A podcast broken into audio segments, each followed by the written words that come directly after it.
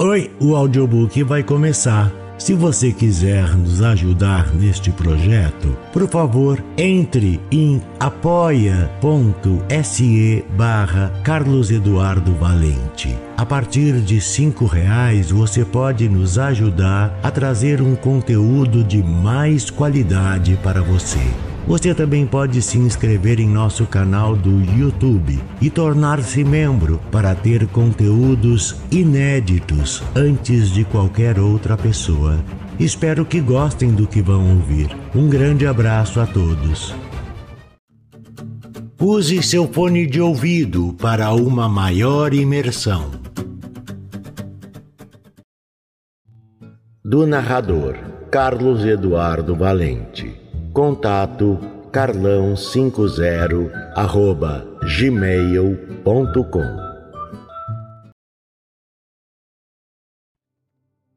Cartas de um Diabo a seu aprendiz de C.S. Lewis Carta 1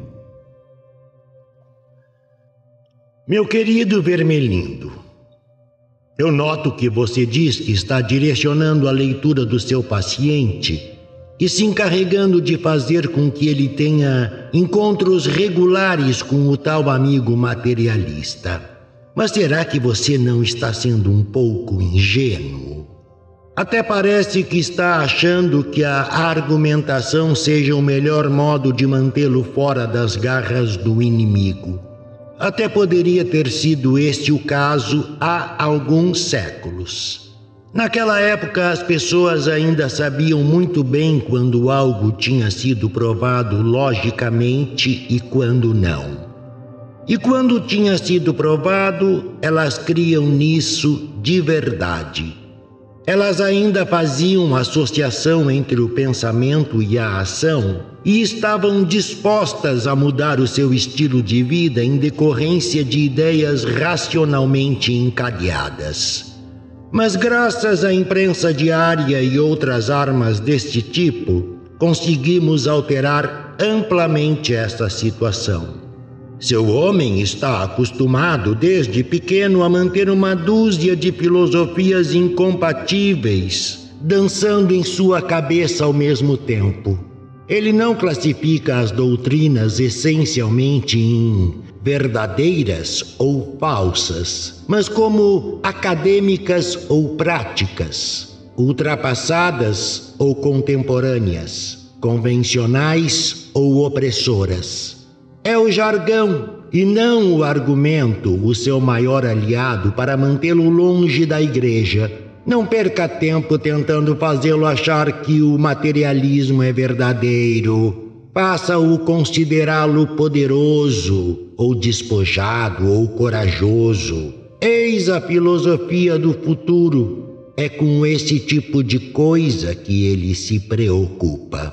O problema da argumentação é que ela transporta toda a batalha para o território do inimigo.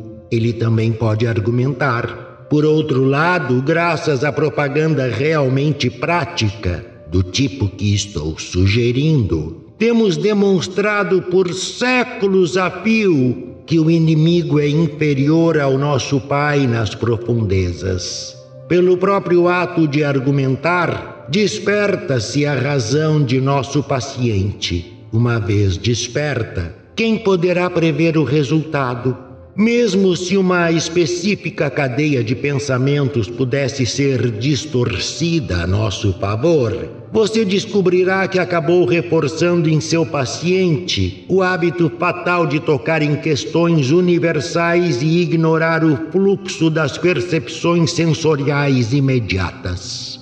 Sua tarefa é a de fixar a atenção dele nesse fluxo.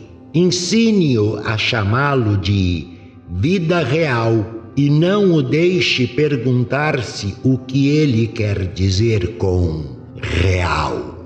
Lembre-se de que ele não é como você, um espírito puro, nunca tendo sido humano. Ah, que vantagem abominável a do inimigo! Você não se dá conta do quanto eles são escravos das pressões do cotidiano. Já tive um paciente, um ateu convicto que costumava ler no Museu Britânico. Certo dia, enquanto lia, viu uma cadeia de pensamentos na sua mente começando a tomar o caminho errado. É claro que o inimigo estava ao lado dele nessa hora.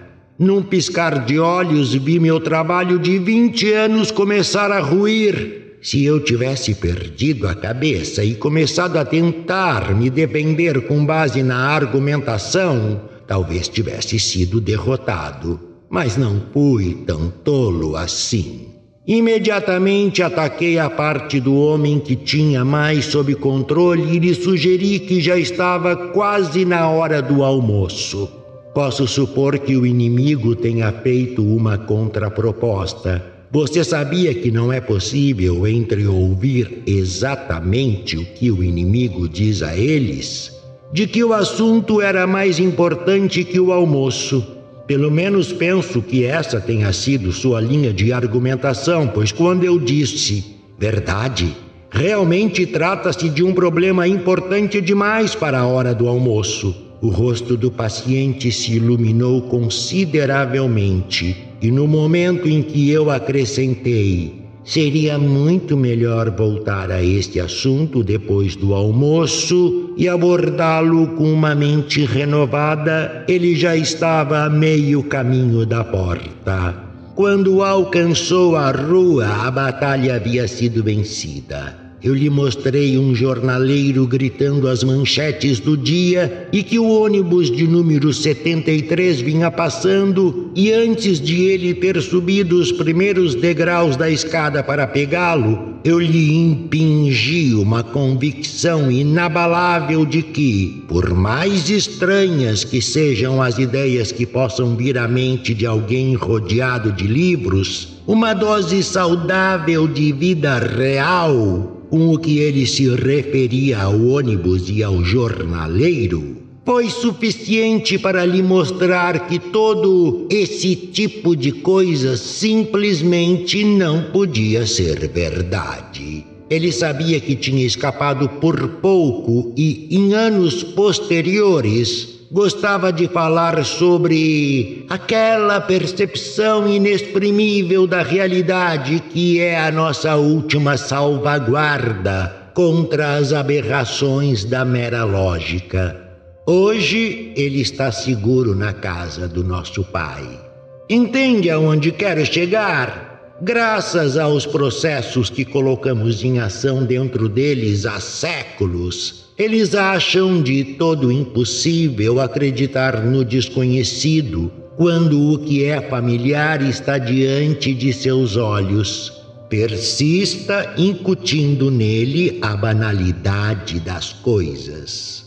Acima de tudo, não tente usar a ciência, quero dizer, as ciências verdadeiras, como defesa contra o cristianismo elas vão positivamente encorajá-lo a pensar sobre as realidades que ele não pode tocar nem ver. Tem havido perdas tristes entre os físicos modernos. Se ele insistir em meter-se com a ciência, mantenha-o no campo da economia e da sociologia. Não o deixe se desviar da inestimável vida real mas o ideal mesmo seria não deixá-lo ler qualquer obra científica. Antes, procure dar-lhe uma sensação geral de que ele sabe tudo e que aquilo que consegue fisgar de conversas e leituras casuais é resultado de pesquisas mais recentes. Lembre-se que você existe para confundi-lo. De forma como você, jovens demônios, falam, qualquer um pode até achar que a nossa tarefa é ensinar. Com carinho, seu tio maldanado. Fim da primeira carta.